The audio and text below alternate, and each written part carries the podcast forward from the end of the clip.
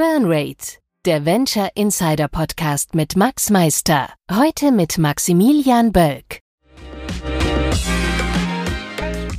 Hallo, herzlich willkommen zu Burnrate, dem VC Insider Podcast. Ich spreche hier einmal im Monat mit Maximilian Bölk über die internationale Startup-Szene mit dem Schwerpunkt auf Venture Capital.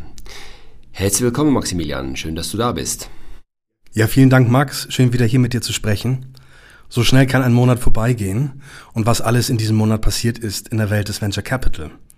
Ein Thema, über das ich heute gern unbedingt mit dir sprechen muss, ist natürlich das absolute Drama um OpenAI und dessen kurzweilig gefeuerten und jetzt wieder angestellten CEO Sam Altman. Mich würde wahnsinnig interessieren, wie du den Ablauf des Debakels auch gerade aus Investorensicht einschätzt. Bevor wir damit starten, lass mich doch kurz dir und den HörerInnen eine Zusammenfassung von OpenAI geben. OpenAI ist im vergangenen Jahr in aller Munde gewesen, denn sie haben mit ihrem aktuellen Produkt ChatGPT 4 die Nutzung eines Large Language Models, eines LLM, in unsere Hände gebracht. Die Firma wurde massivst gehypt, hat 13 Milliarden in Funding aufgenommen von Silicon Valley Größen und Microsoft, die dafür im Gegenzug 49 Prozent der Aktien der Firma erhalten haben. Die Firma hat etwa 80 Millionen US-Dollar Umsatz im Monat und könnte die Milliardenumsatzgrenze bereits in 2024 erreichen. Als Pionier hat OpenAI aktuell die größte Chance auf die Entwicklung der AGI oder Artificial General Intelligence, welches das übergeordnete Ziel für alle AI-Firmen ist. Eine AGI kann nicht nur einfache Aufgaben ausführen, sondern übertrifft menschliche Kapazitäten in jeglicher Hinsicht. Mhm. Aus seiner Sicht, Maximilian, wie haben sich denn die Ereignisse in den letzten Tagen entwickelt?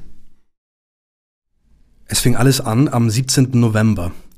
OpenAI-Gründer und CEO Sam Altman wird zu einem Google Meet Call eingeladen, bei dem er zu seiner Überraschung erfährt, dass er gefeuert wird und sein Mitgründer Greg Brockman aus dem Board entfernt wird.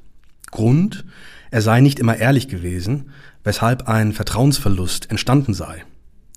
Das Board besteht bis dahin aus den OpenAI-Gründern Sam Greg und dem Chief Scientist Ilya Sutskever sowie drei unabhängigen Mitgliedern Adam D'Angelo, CEO von Quora, Tasha McCauley, Tech-Entrepreneurin und Helen Toner, Wissenschaftlerin von der University Georgetown.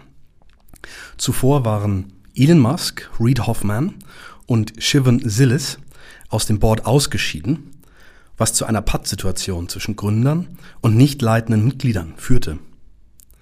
Die Öffentlichkeit, die Investoren, die Mitarbeiter und OpenAIs großer Partner Microsoft, der 13 Milliarden in das Unternehmen investiert hat, erfuhren die Nachricht zur gleichen Zeit wobei das Board keine andere Erklärung als mangelnde Offenheit äh, verlauten ließ. Aufgrund dieser schlechten Kommunikation verbreiten sich die Spekulationen wie ein Lauffeuer. 18. November. Am Samstag tappen die Beteiligten noch immer weitestgehend im Dunkeln, was die wahren Gründe für Sams Weggang angeht. In der Zwischenzeit kündigt Altman an, dass er etwas Neues, Eigenes gründen wird. Seine Mitbegründer Greg und ein paar hochrangige Führungskräfte beteuern ihre Loyalität und werden ihm wahrscheinlich folgen. Microsoft CEO Satya Nadella musste unglaublich zuschauen, wie seine glorifizierte Investition in OpenAI sich von Minute zu Minute auflöste. Am, am, späten Samstag beginnen die Gespräche über die Rückkehr von Altman. Aber die plötzlichen Bedingungen von Altman werden vom Board nicht erfüllt und eine Frist für den Rücktritt des Boards läuft ab. 19. November. Am Sonntag ernennt das Board stattdessen Emmett Shear zum neuen CEO, während Investoren und Microsoft hinter dem Rücken des Boards weiterhin über eine Rückkehr von Sam verhandeln, der am Sonntag höchst medienwirksam das Büro besucht. Aber auch hier konnte keine Lösung für eine Rückkehr gefunden werden. 20. November. Am Montagmorgen überrascht Microsoft CEO Satya Nadella die Märkte und die Öffentlichkeit mit der Ankündigung, dass Sam und sein Team zu Microsoft wechseln werden, um dort ein AI-Team zu leiten. Hier hat der Microsoft-CEO sein Schicksal in die eigenen Hände genommen und einen unfassbaren Schachzug vollbracht. Er tritt live bei Bloomberg TV auf, äh, einen für einen Ad-Hoc-Podcast und zeigt, dass er die Zügel in der Hand hat. Währenddessen unterschreiben die Mitarbeiter von OpenAI einen Brief, in dem sie erklären, dass sie das Unternehmen verlassen werden, wenn keine Lösung gefunden wird. Und indem sie auch das Angebot von Microsoft erwähnen, in Sams Team bei Microsoft einzusteigen.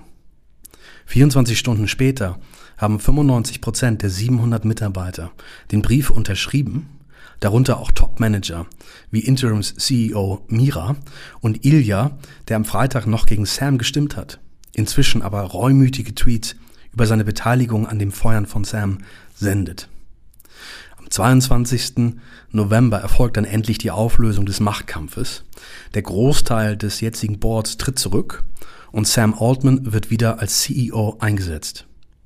Das neue Board setzt sich aus Brad Taylor, vorher CEO von Salesforce, und Larry Summers, ex-US Treasury Secretary, Harvard-Präsident und Managing Director des Hedgefonds M äh, DE Shaw, sowie Quora CEO und jetziger Verwaltungsrat Adam D'Angelo zusammen. Wow, was für eine Achterbahnfahrt. So einen unprofessionellen Prozess dann auch noch so medienträchtig öffentlich auszutragen, ist schon für mich unglaublich schwach vom Board. Ja, absolut. Ich bin genau deiner Meinung. Was meinst du denn, Max? Was ist schiefgelaufen? Ja, ich sehe diverse Elemente, die das Rezept für das Desaster gewesen sind. Das Board war komplett überfordert, d'accord hat aber eigentlich gemäß den Statuten gehandelt. Man muss klar sehen, dass OpenAI 2015 mit dem Ziel gegründet wurde, Zitat, die Menschheit vor der KI zu schützen, beziehungsweise zu schauen, dass KI zielführend eingesetzt wird. Ich fand, ich fand das eine sehr sinnvolle Zielsetzung OpenAI hat sich in den letzten Jahren dann enorm erfolgreich entwickelt, das konnte man so nicht vorhersehen. Dies ist sicherlich das Verdienst von Sam Altman, der die notwendigen finanziellen Mittel besorgt hat und auch die Rekrutierung entscheidend vorangetrieben hat. Er war bzw. ist der starke Mann bei OpenAI, hat aber das Board über wichtige Vorkommnisse nicht in Kenntnis gesetzt und so das Vertrauen verspielt. Um das klar und deutlich zu sagen, ich bin ziemlich sicher, dass Sam einfach sein Ding durchgezogen hat, im Wissen, eigentlich gegen den Zweck der Firma zu verstoßen. Wenn das ein CEO von mir machen würde, würde ich ihn oder sie unter normalen Umständen sofort feuern, denn das Vertrauensverhältnis ist definitiv zerstört. Nun, die Welt ist, wie wir wissen, nicht schwarz-weiß. Es war natürlich enorm unklug, in dieser Situation so zu handeln, denn das Board konnte nur verlieren. Und das hätte den Damen und Herren klar sein sollen. Ich denke, der Fehler liegt im vorliegenden Fall in der Governance, die sich nicht mit der Firma weiterentwickelt hat. Obwohl die Firma de facto von einer Non-Profit zu einer normalen Tech-Bude mutiert ist, ist die Struktur gleich geblieben. Viele Ko KommentatorInnen werfen Sam Altman vor, er sei naiv gewesen, die Struktur nicht anzupassen. Doch hier kommt der entscheidende Punkt. Sam hat das absichtlich so gemacht. Er brauchte das Deckmäntelchen der Non-Profit-Sache, um ungestört seinen Geschäften nachzugehen. Währenddem sich die großen Firmen mit dem Regulator herumschlagen müssen, konnte Sam im stillen Kämmerlein ein Koloss hochziehen. Er gab sich bei öffentlichen Auftritten als Winkelried und Vordenker der Kai-Sache, verfolgte in der Tat und Wahrheit aber knallharte ökonomische Interessen. Man könnte auch sagen, ein Wolf im Schafspelz. By the way, Satya Nadella von Microsoft war das natürlich vollkommen klar und er ist gekonnt auf dem Brett mitgesurft. Unglaublich. Nun, vielleicht bin ich ja paranoid und, li und liege komplett falsch. Naja, also ich denke nicht, Max. Das Spiel ist für Sam perfekt aufgegangen. Wie man so schön sagt, Sam Altman spielt Chess und nicht Checkers. Ja, absolut. Es hätte nicht besser laufen können für ihn. Als die Dinge eskaliert sind, hat er seinen Rauswurf provoziert im Wissen, dass er den Machtkampf gewinnen wird. Und genau so ist es herausgekommen. Well done, Sam. Und wie geht's jetzt weiter mit OpenAI? Nun, zuerst einmal finde ich es schade, dass OpenAI nun nicht mehr existiert, beziehungsweise der ursprüngliche Zweck ist jetzt tot. OpenAI wird nun zu einer ganz gewöhnlichen, wahrscheinlich sehr erfolgreichen Tech-Company. Gut ist aber, dass die Firma nun von allen Stakeholdern auch so betrachtet wird und nicht mehr als Non-Profit.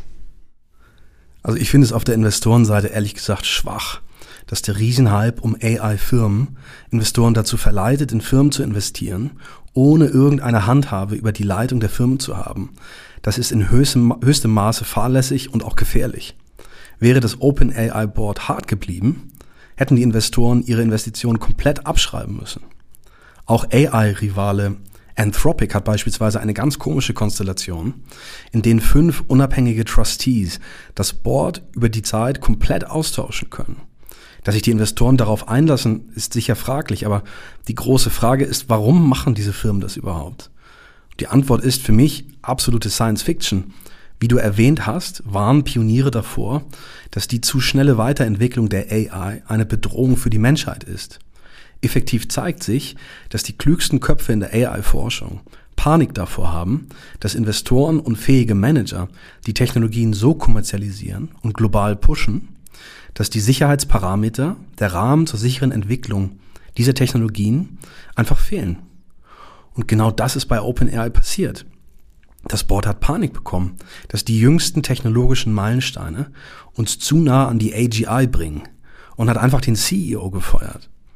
Die FT hat berichtet, dass ein Board-Export-Member, jetzt ehrlich gesagt, äh, gesagt hätte, es wäre mit der Mission konsistent, OpenAI zu zerschlagen.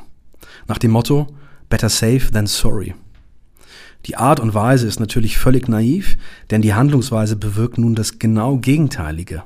OpenAI wird nun mit neuem Board ungehemmt die künstliche Intelligenz weiterentwickeln können. Hoffen wir darauf, dass das zu unserem, zu unserer aller Wohle passiert. Auf jeden Fall. Lass uns als nächstes über die Transaktion in diesem Monat sprechen. Wie gewohnt haben wir die drei für uns interessantesten Transaktionen ausgewählt und besprechen diese nun im Detail. Bleiben wir gleich im KI-Umfeld mit Aleph Alpha. Maximilian, hast du die Transaktion verfolgt? Ja, natürlich.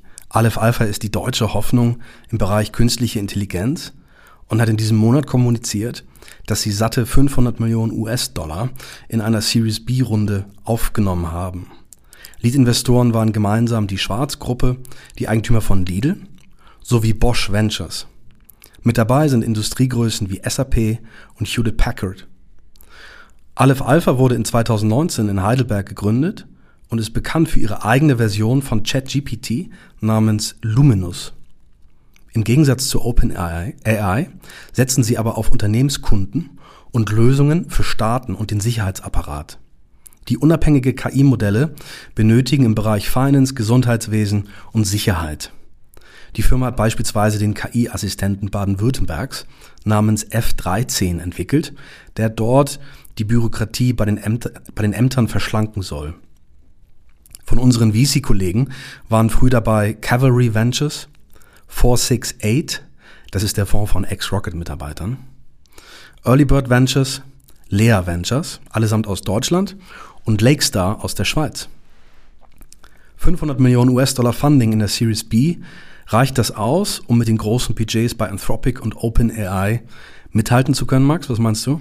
Ja, absolut. Es ist zuerst einmal enorm beeindruckend, wie viel Aleph Alpha in kurzer Zeit aufgenommen hat. Die entscheidende Frage ist, ob wir es mit einem Winner-Takes-it-all-Markt zu tun haben, ergo einem Markt, in dem nur einer bis maximal drei Firmen das Rennen machen werden. Die Frage kann man heute nicht abschließend beantworten. Ich denke jedoch, der Markt ist und wird enorm groß werden und hat durchaus Platz für mehr als drei dominante Anbieter. Trotzdem gehe ich davon aus, dass es für Aleph Alpha sehr schwer sein wird, eine anständige Rendite für die Investoren zu erzielen OpenAI zum Beispiel hat weit über 13 Milliarden US-Dollar aufgenommen. Das, das sind die 500 Millionen für Aleph Alpha ein Trinkgeld. Die Aufgabe, die Gründer Jonas Androulis bevorsteht, einen Kampf David gegen Goliath zu nennen, ist deshalb eine massive Untertreibung, wenn man die Kriegskassen der amerikanischen und auch asiatischen KI-Startups betrachtet. Insofern bin ich gespannt, wie es weitergeht, aber es dürfte für Aleph Alpha ein Parforce-Ritt werden. Let's see. Maximilian, ein anderer Bereich, der sich aktuell rasant entwickelt, ist das Defense AI-Thema. Was verbirgt sich dahinter? Defense Startups, also Startups, die Applikationen für die Rüstungsindustrie bauen, gerade mittels KI-Systemen, sind aktuell brandheiß. Bereits in 2022 gab es einen etwa 8 Milliarden äh, Fund äh, oder gab es 8 Milliarden Funding für Defense äh, Startups in den USA. Die NATO hat einen eine Milliarde Fonds for Innovation in Defense lanciert und das Tabu ist längst gebrochen. Das Pendant zu dem Münchner Unternehmen Helsing, das KI-Systeme für zum Beispiel das deutsche Militär baut, in den USA ist Shield AI. Und Shield AI hat gerade eine 200 Millionen US-Dollar Runde bei einer 2,7 Milliarden Bewertung bekannt gegeben. Angeführt von dem US Innovation and Technology Fund und Riot Ventures. Mit dem frischen Kapital soll der weltbeste KI-Pilot weiterentwickelt werden. Vereinfacht gesagt, Waffensysteme und insbesondere Drohnen werden wesentlich smarter. Das Kernprodukt HiveMind ermöglicht es Drohnen, sich untereinander komplett autonom abzustimmen und im Ernstfall selbst zu entscheiden, sogar ohne externe GPS-Unterstützung. Es zeigt sich einmal mehr, dass die Kriege der Zukunft von autonomen Waffensystemen dominiert werden. Ja, mir läuft es kalt den Rücken hinunter, wenn ich daran denke, was mit autonomen Waffensystemen alles passieren kann.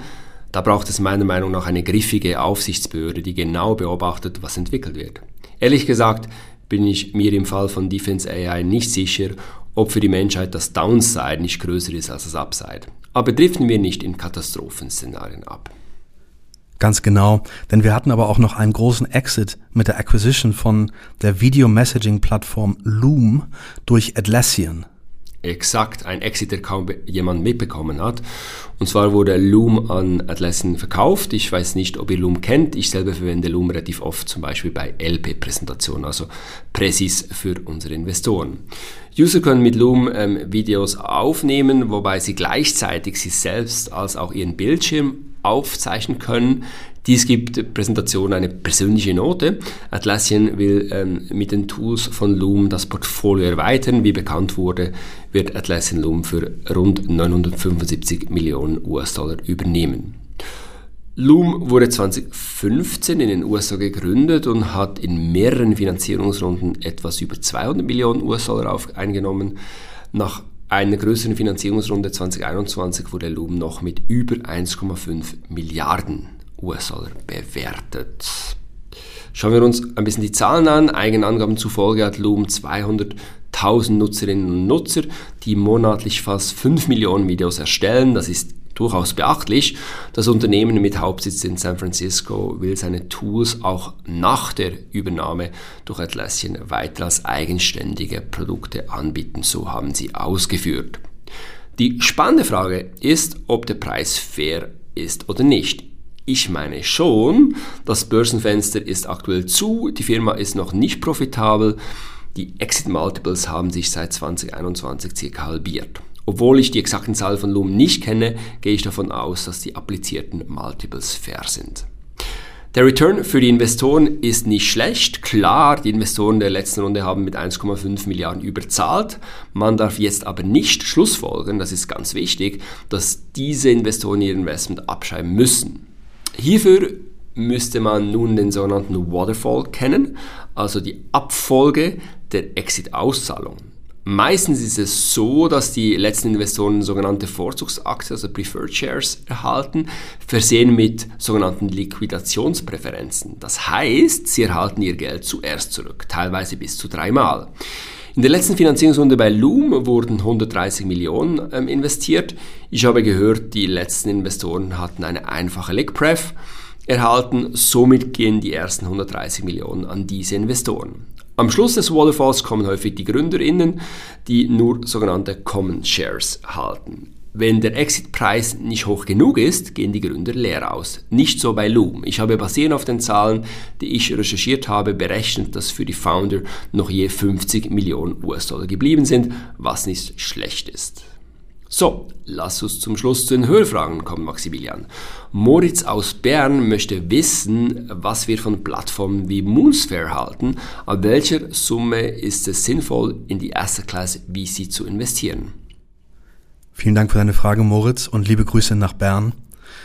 Ein kurzer Disclaimer wie üblich. Dies ist keine Anlageberatung oder Kaufempfehlung. Max und ich halten gegebenenfalls Anteile an den Unternehmen oder Fonds, die wir hier besprechen. Und Aktien können generell zum Totalverlust führen. Plattformen wie Moonsphere, aber auch einige andere bieten InvestorInnen die Möglichkeiten, die Möglichkeit, Investments in die sonst kaum zugänglichen privaten Märkte zu tätigen. Zu den privaten Märkten gehören zum Beispiel Immobilien, der Bereich Private Equity, in den in gestandene Firmen investiert wird, der Bereich Wagniskapital, in dem in Startups investiert wird, und eine Mischform von Fonds, die in viele solcher Firmen investieren. Warum investiert man jetzt in die privaten Märkte? Das Versprechen ist hier ganz klar, dass diese Assetklasse eine höhere Rendite liefern muss als normale Aktien, die man an der Börse kaufen kann. Denn man hat meist keine Liquidität über Jahre hinweg. Das gibt dir ein Premium. Und Unternehmen haben eine höhere Chance auf den Bankrott. Dafür brauchst du ebenfalls eine Premium-Rendite, die erzielt werden muss. Ich arbeite selbst seit Jahren als Investor in den Bereichen Private Equity und Venture Capital, wie unsere Hörer wissen. Und ich habe auch aus eigenen Fehlern gelernt, wie wichtig es ist, in jeden Aspekt einer Transaktion ähm, tief einzudringen und ins letzte Detail zu verstehen und jeden Aspekt eines Unternehmens, zumindest das, was man lernen kann, wirklich zu verstehen bis ins letzte Detail, bevor man investiert.